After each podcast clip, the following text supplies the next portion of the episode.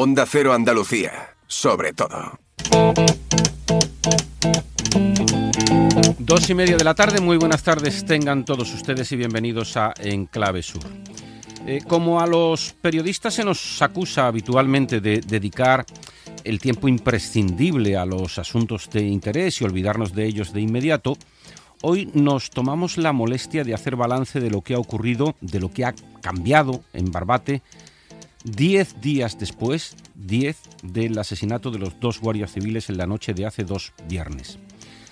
Sabemos que el ministro del Interior, Fernando Grande Marlasca, sigue en su puesto, que el presidente del gobierno no se ha dignado en dar ni una sola explicación y lo peor de todo, que las lanchas de la Guardia Civil siguen sin estar reparadas y siguen estando fuera de uso, o sea que realmente no ha pasado nada. Nada, a excepción de que dos servidores públicos han perdido la vida, que eso sí que ya no tiene ninguna vuelta de hoja. Eso y que nadie empieza a creerse ya los cuentos chinos como lo demuestra que la viuda de uno de los guardias civiles impidiera en Pamplona que el ministro Marlasca le pusiera una medalla al ataúd de su marido, o que la novia del segundo guardia, Miguel Ángel González, el GEA de San Fernando, pues eh, su novia dijo también que la medalla de la Cruz de Oro que le iban a imponer al cadáver de su pareja, pues se lo guardaran para otro momento. En resumen y en un somero repaso, lo que les podemos contar y destacar a todos ustedes son los siguientes datos. Que las lanchas de última generación que utilizan los narcotraficantes están prohibidas, pero existen. Y existen y se usan a la vista de todo el mundo. Que es ilegal, por cierto, utilizarlas por parte de la Guardia Civil porque así lo pidió la Asociación Unificada de la Guardia Civil, decían en su denuncia porque no eran seguras, y estos son precisamente los mismos que ahora piden igualdad de medios en fin, ya se verá, pero es incomprensible que una lancha de tres o cuatro motores con GPS no sea segura y sí que lo sea una Zodiac de plástico en la que los mandaron a los guardias civiles la otra noche.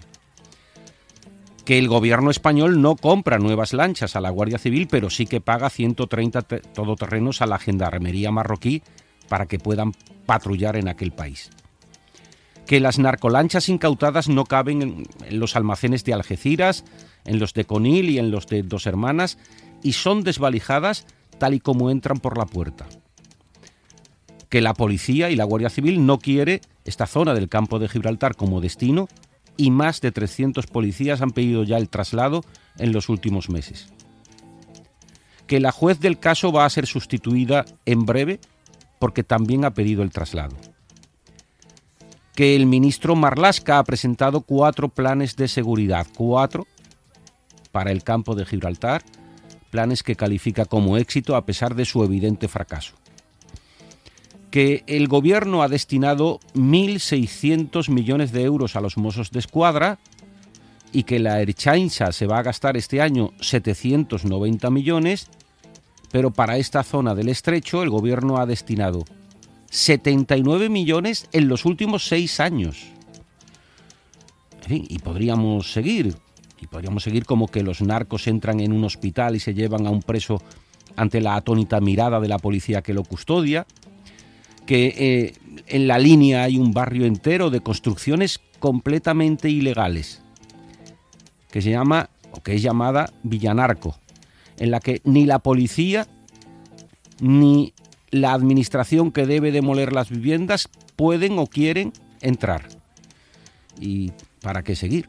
Si son los los elementos que hay y que ya sabemos perfectamente el cuadro que dibujan.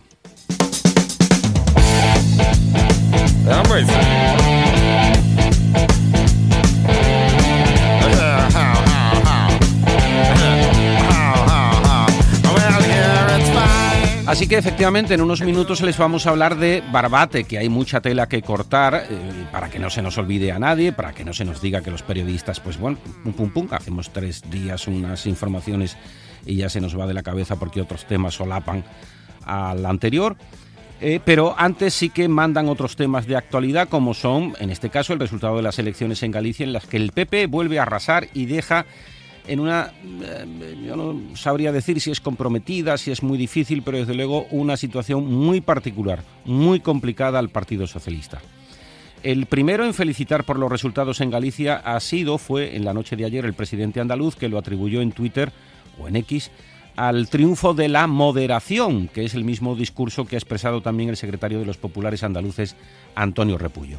Sumar no ha sumado absolutamente nada. Y el segundo gran derrotado, sin duda, es el Partido Socialista, que se ha dado un batacazo considerable. La izquierda ha perdido la conexión con la sociedad. Lo peor de todo esto es que Sánchez es más débil y cuando Sánchez es más débil, más fuertes están los independentistas. Y eso lo vamos a ver en esa negociación de la ley de amnistía.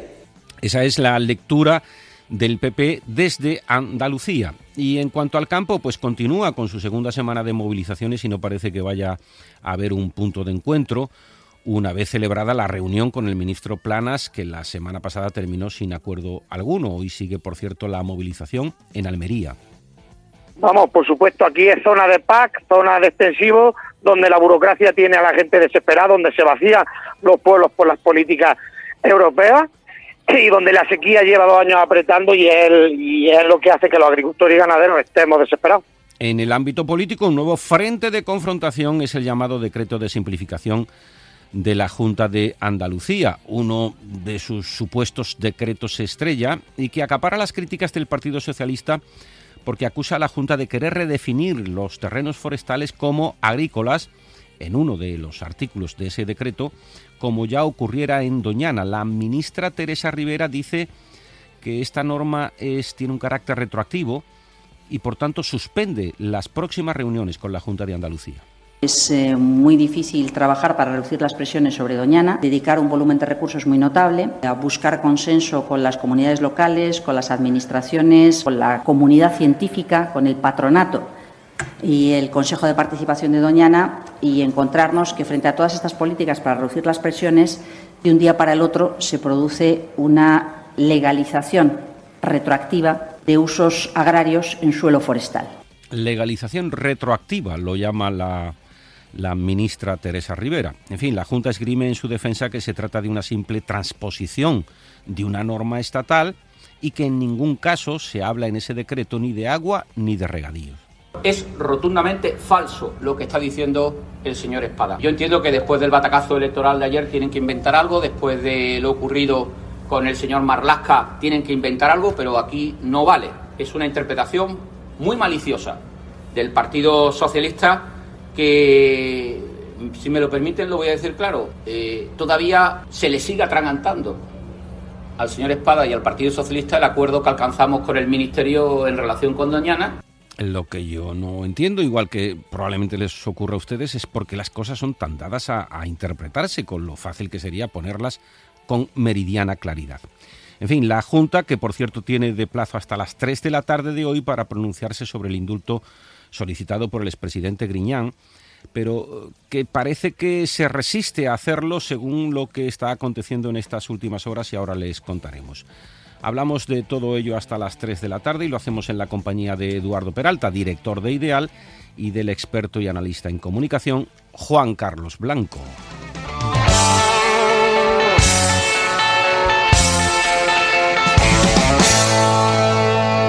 En Clave Sur, Manuel Prieto y Juan Carlos Blanco, al que tengo el placer de saludar, porque la semana pasada nos quedamos un poco eh, en este paréntesis en los que íbamos a hablar de de agricultura, sobre todo, que fue la parte en la que no terminamos de hablar la semana pasada. Hablaremos un poquito de agricultura, pero eh, claro, también hay sobre la mesa tres o cuatro temas que son. Bueno, porque la actualidad es, tremenda, ¿no? Sí, son sugerentes. Son muy lo que pasa, yo creo que nos está atropellando la actualidad porque son asuntos muy, muy importantes.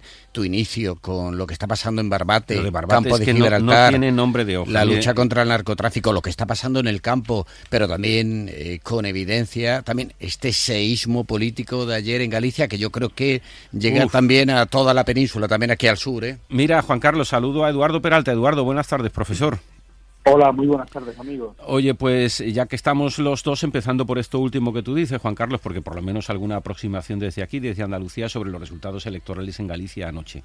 Eh, eh, bueno, yo creo que no hay mucho, a ver, cada podrá haber matices y apreciaciones, pero básicamente el PP barre, el PSOE tiene un resultado escandaloso, escandalosamente malo, eh, 9 de 75 diputados, y la interpretación, yo creo que más sugerente en estos momentos es que el PP se queda prácticamente solo en la defensa del constitucionalismo. Es decir, que estos pactos, creo entender, que estos pactos eh, que ha venido haciendo, eh, bien a la izquierda, bien con los partidos antisistema o, independentistas de, o anticonstitucionalistas, como los queramos llamar, que ha venido haciendo el PSOE para, para, para poderse mantener en el poder, son los mismos que le desgastan en las elecciones. Hmm.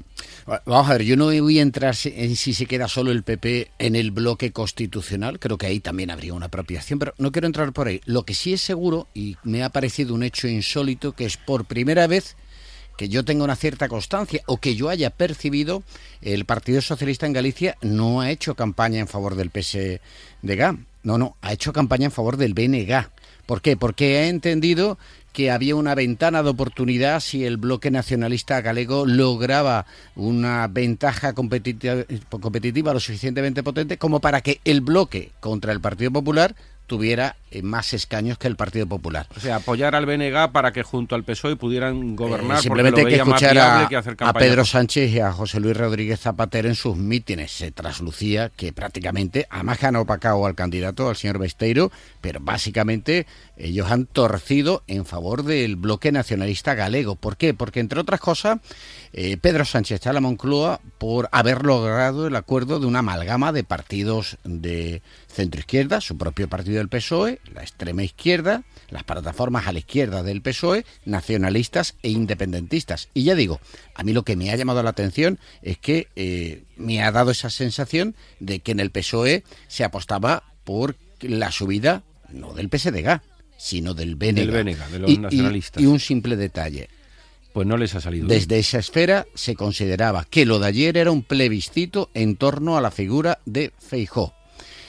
Pues parece claro que lo ha ganado. Mm, en cualquier caso, Eduardo, lo que parece claro, sea que se queda solo el PP en el constitucionalismo o no, que el PSOE tiene una papeleta muy complicada. Tiene un problema, ¿eh? Tiene un problema, Tenemos un problema.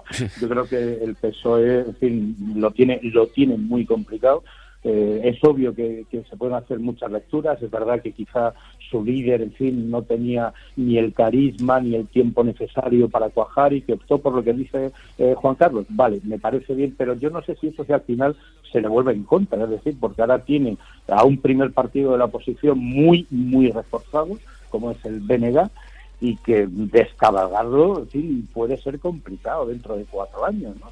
Con lo cual, mm, yo creo que que le ha salido muy mal, muy mala jugada al Partido Socialista, como les ha salido también mal, yo creo que hay que mencionarlo, a los partidos de, la izquierda, ¿no? Tanto Podemos como Sumar e incluso Vox, que yo creo que hay que meterlos un poco en el mismo saco, que no hayan tenido ni siquiera, ni siquiera la mínima representación para entrar en el, en el Parlamento. Feijó sale reforzado porque yo creo que sobre todo, y en ese, y en ese plebiscito que evidentemente que se quería plantearlo el PSOE, pues quería un peor resultado de Feijó que no se consiguiera esa mayoría absoluta, pero que han estado lejos, oye, con 34 eh, para eh, 34 votos, escaños entre el PSOE y, y, el BNG, no llegan a, a, los 38 de la, de la mayoría absoluta, con lo cual eso de que estamos a punto, estamos a punto, bueno, yo creo que ha sido, no sé, un fuego de artificio y desde luego no se lo ha, no lo ha conseguido el PSOE. Y sale reforzado en una cosa, que quizá, bueno, el BNG hay que, hay que es un partido eh, nacionalista y sobre todo es un partido que está defendiendo lo que tú estás diciendo, eh, el anticonstitucionalismo en muchos casos porque está, eh, pues como el PSOE, en, en, esa, en esa amnistía, favorable a la amnistía, por lo cual, bueno, eso le puede venir al, al PSOE bien, de reforzar eh, su, bueno, sus vínculos con el BNG, pero yo creo que a la carta, a la larga, mm, va a tener un enemigo dentro potente de la izquierda. Decías tú además, Juan Carlos, que el plebiscito lo ha ganado lo ha ganado Feijó, eh, si esto se podía entender también como un plebiscito, que es como precisamente lo había planteado el Partido Socialista, ¿eh? que los socialistas decían, bueno, bueno, esto mm, depende, va a salir. esto de alguna manera, dado que estamos tratando de hacer un poco lectura en clave andaluza, eh, esto de alguna manera le quita un cierto cáliz a Juanma Moreno, bien sea en la persona de Ayuso, eh, bien sea en su propia persona, es decir, como eh, mm, que, bueno, podemos respirar con tranquilidad. Feijo es un líder fuerte y resiste. ¿Sabes lo que pasa? Que mira, en esto voy a utilizar el comodín de una frase tópica que no me gusta, pero bueno, eso de vamos a poner las cartas sobre la mesa. Vamos a hacer algo de política de ficción. ¿Qué hubiera pasado si ayer el Partido Popular, en vez de terminar con 40 escaños, vamos a poner un caso, termina con 36 y uno democracia orensana y dices, no, ya está, fuera, Alfonso Rueda no será el próximo presidente de la Junta de Galicia, sino lo que sería Ana Pontón. Hoy lo que estaría la gente esperando es una especie de catarsis de nuevo en la calle Génova de Madrid y habría miradas a Feijó, miradas a la señora Ayuso de Madrid, pero también miradas aquí a Juan Manuel Moreno Borilla, al presidente del Partido Popular de Andalucía, al que más de uno y de una estoy seguro que le estarían reclamando hoy mismo lunes que quizás haya que establecer un nuevo puente ferroviario o aéreo entre Andalucía y Madrid. Fue el primero, yo estoy seguro de que fue con alegría, por supuesto, que felicitó el primero al presidente electo, al, presidente gallego, eh, pero seguro que también con un cierto alivio. Eh, bueno, dicho lo cual sobre las elecciones gallegas, tenemos que hablar de agricultura, de este mm, de, Barbate. Eh, si os parece, empezamos por el tema de Barbate y vamos a empezar con una reflexión yo creo que muy dura de la madre del guardia civil que murió hace dos viernes, el guardia civil de San Fernando. Eh, la madre yo creo que expresa eh, con absoluta claridad lo que pensamos la mayoría y lo que debería pensar el gobierno, pero parece que no es así.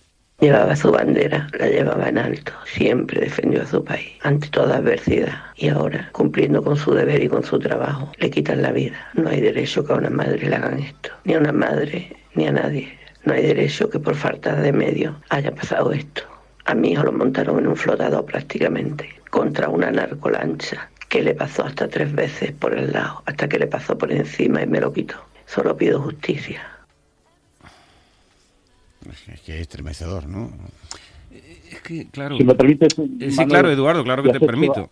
Has hecho un comentario brillante y además yo creo que suscribo el que este tema haya que mantenerlo vivo porque es que sustancialmente, salvo el, el, crimen que han cometido estos, estos hombres, no ha cambiado nada la situación, con lo cual hay motivos. Pero nada, nada, nada y, además... Y además, Eduardo, y sigue ahora también con tu, con tu reflexión, pero y además se nos acusa también un poco a los periodistas, es decir, estos son los temas que nos importan, he leído muchos comentarios en prensa, también en Ideal, ¿eh? eh de, de, los que leen la información y a pie de página, pues eh, estos son los temas que la prensa se ocupa tres días y se acabó y ya vale, y ya está bien. Y al final nosotros también los periodistas mm. tenemos un poco de responsabilidad sobre mantener calientes estos temas. Mm. No, y perdona, continúa por favor. Pues mira, en esa sucesión de, hechos y de acontecimientos, que en el fondo no ha pasado nada, eh, y que tú los has enumerado, me gustaría arrancar algo que a mí me llamó mucho la atención, y es que el tweet que llamó, eh, que mandó el Ministerio del Interior, hablaba de que estaban consternados por el fallecimiento de dos guardias civiles en acto de servicio. A mí los acto de servicio, que no deja de ser cierto y que, y que mm. han dado en fin, su vida por, por España y por la ley, pero hombre, no calificarlo de crimen, de asesinato o homicidio, no lo sé cuál, cuando, como decía la madre, es que con la lancha pasaron varias veces por encima de, las rodias. Me parece que eso es ya de, arranque es trivializarlo o banalizar la, magnitud que tenía que tenía este este horroroso crimen y, luego otro suceso que también puede parecer menor pero los medios lo hemos publicado es que el viernes en Barbate mm. dos clanes mm. parece que ser de, de, de, este, de, este, de este tema eh, se pelaron entre mm. ellos y uno de estos grupos fue a presentar eh, la denuncia en la Guardia Civil y, eh, le pegaron y al rato, un puñetazo. el otro plan, bueno, la, la, Guardia Civil se tuvo que parapetar dentro de la comandancia y pedir refuerzos porque no eran capaces de, poder controlar este enfrentamiento entre, entre dos clanes. Hombre, aquí es que lo que me parece es que, y desde hace tiempo, has contado el tema cuando fueron a rescatar a, a, uno de ellos. ¿Eso del hospital? o los ataques que, han tenido vehículos de la Guardia Civil, en fin, bueno, barbaridades. Es que el, el principio de autoridad que tiene que existir en cualquier Estado de Derecho se ha roto se ha roto y eso hay que recuperarlo. ¿Y cómo hay que recuperarlo? Pues con, desde luego con la imposición de la ley y, fundamentalmente con los medios. Claro, pero es que... Y, y, además, Eduardo, es que, bueno, vale que el Ministerio del Interior tenga mucho que ver, sobre todo lo fundamental, lo tiene que ver el Ministerio del Interior, pero es que, a ver, el otro día, a raíz de todo esto, porque al final no estamos todo el día leyendo cosas sobre Barbates ni sobre ningún pueblo en concreto, salvo cuando ocurren sucesos o ocurren noticias que llaman la atención en la prensa, ¿no? Eh, pero es que el otro día, a raíz de todo este acontecimiento, nos, yo al menos caí en la cuenta de que hay una completa ciudad en Barbate que se llama Villanarco. Bueno, es el Zabal. Es, eh, Villanarco. Sí, sí, sí. Villanarco es la zona en la que, tenemos piscinas el, barrio del Zabal. con estatuas de elefantes, con palmeras y tal y cual. Es que no entra, desde luego no entra la policía. Pero, pero tampoco entra la administración mm, esta, mm, esta que te haces una obra en la cocina y, te, cierra la obra. ¿eh? por desgracia solamente entra la policía y en situaciones puntuales, pero por ejemplo, lo contaba el alcalde de la línea la semana pasada, Juan Franco, mm. es prácticamente imposible terminar un expediente porque no tienen medios, no tienen recursos contra todas estas edificaciones que realmente son mansiones suntuosas donde aquellos miembros de los clanes pero Juan Carlos, no quiero hacer que al final, claro que voy a parecer demagógico porque no se puede parecer otra cosa en un asunto como este. Oye, no tengo medios... Mm, pero sí los tengo para multar a la, a la salida de una boda.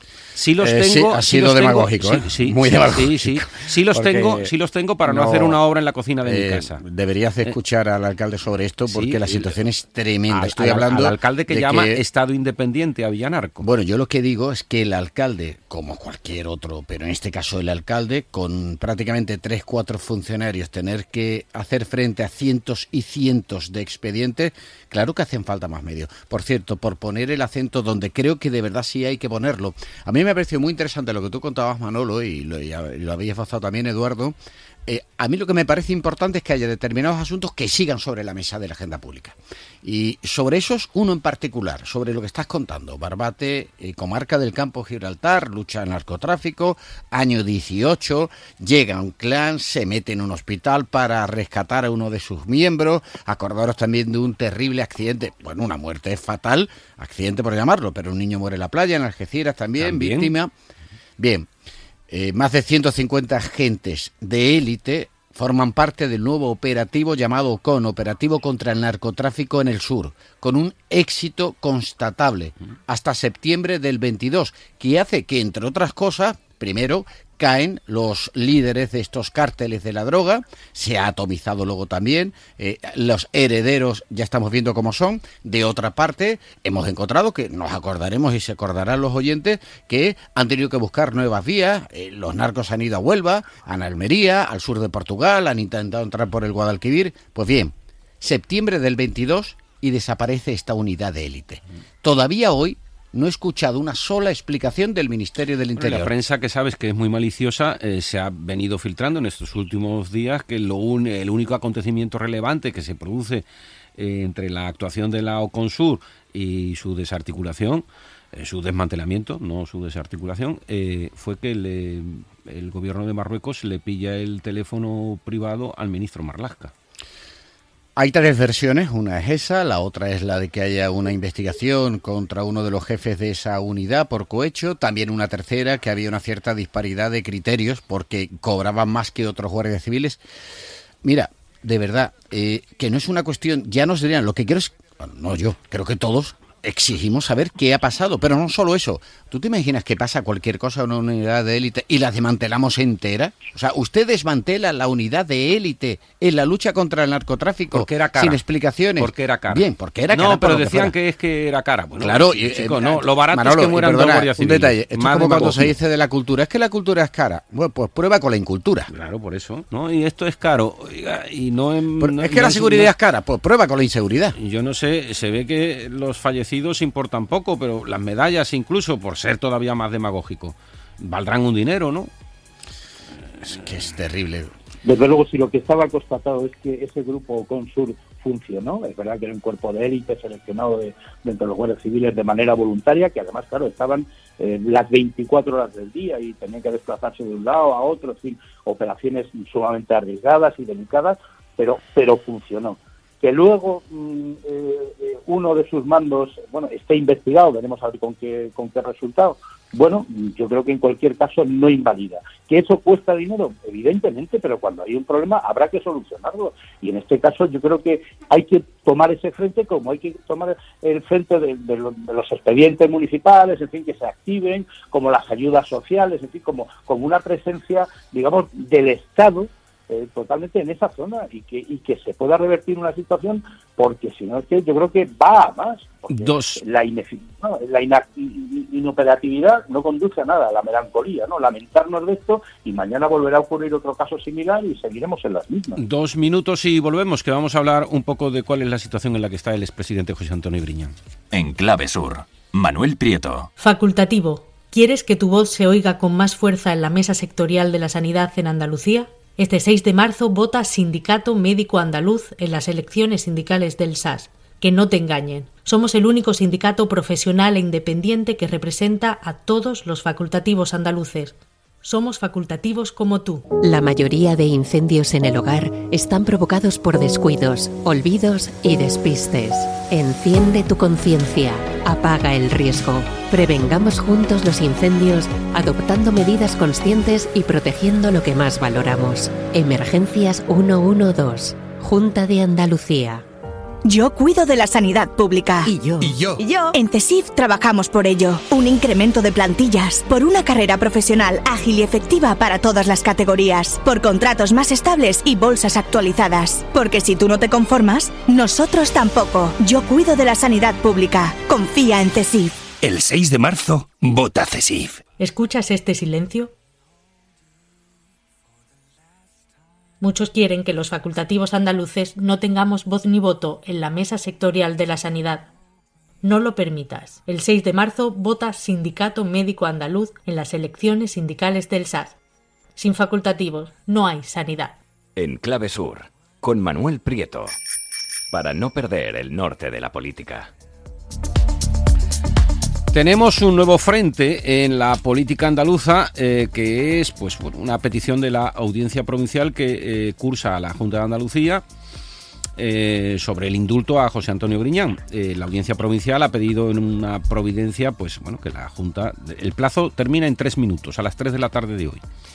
le ha pedido que digo lo digo textualmente pues tiene tres líneas exprese su parecer sobre la petición de indulto formulada por José Antonio Griñán Martínez. La Junta ha argumentado esta mañana que no, que no le pide su parecer sobre la petición de indulto, sino que lo que le pide es que informe sobre la situación en la que se encuentra actualmente la Junta como perjudicada del caso. Esto sí que es una interpretación.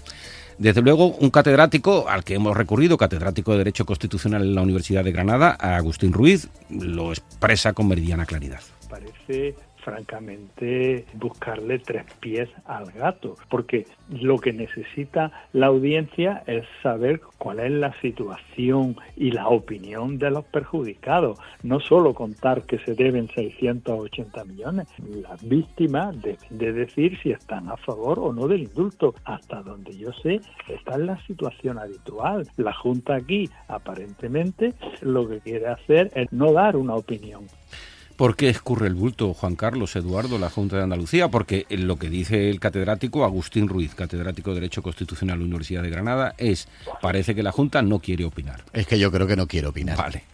Simplemente. Eduardo. Porque es que no tendría sentido ninguno. bueno, pero también podría, Pero, pero, también podría no decir, es que esta mañana la Junta ha sacado un comunicado es que muy alambicado en, el que dice, ¿no? no, no, no, no nos ha pedido que nos que una opinión sobre la solicitud de indulto, sino que eh, contemos nuestra situación como perjudicados. Pero, te lo acaba de contar el catedrático. Y el daño causado a las, a las arcas públicas se ha repuesto o no. Eso es lo que quiere, eh, lo que interpreta la Junta que, tiene que manifestar ese tipo de, de letrados. Bueno, pues son ganas de que otra vez la audiencia te diga, oiga, son ganas de que otra vez la Junta le diga, oiga, pero que, ¿qué opina usted del indulto? Que yo no sé si tiene, en fin, parece una formalidad y la audiencia la cumple. ¿Qué opina usted del indulto? También la Junta lo podría tener fácil, oiga, pues estamos de acuerdo porque tiene 77 años y tiene cárcel. Y tiene cáncer. O también puede decir, oye, mire usted, pues para hacer todo, en fin, pero se puede tomar una posición. Quizás se quiera contentar a todos y eso no, se puede. Nos quedamos, bueno, pero por tiempos, intermitentemente. Oye, nos quedamos sin ver el, el, Doñana de simplificación, el campo, de verdad, si es que habláis demasiado. Oye, pero lo que habéis hablado ha estado muy bien. Eduardo, que has estado fantástico, muchísimas gracias. Venga. Un abrazo. Un abrazo también a Juan Carlos Blanco. Has estado fantástico. ¿eh? Gracias a todos. Hasta el lunes que viene. Les dejamos con Julia Otero. Julia en la onda. Hasta el lunes. Adiós.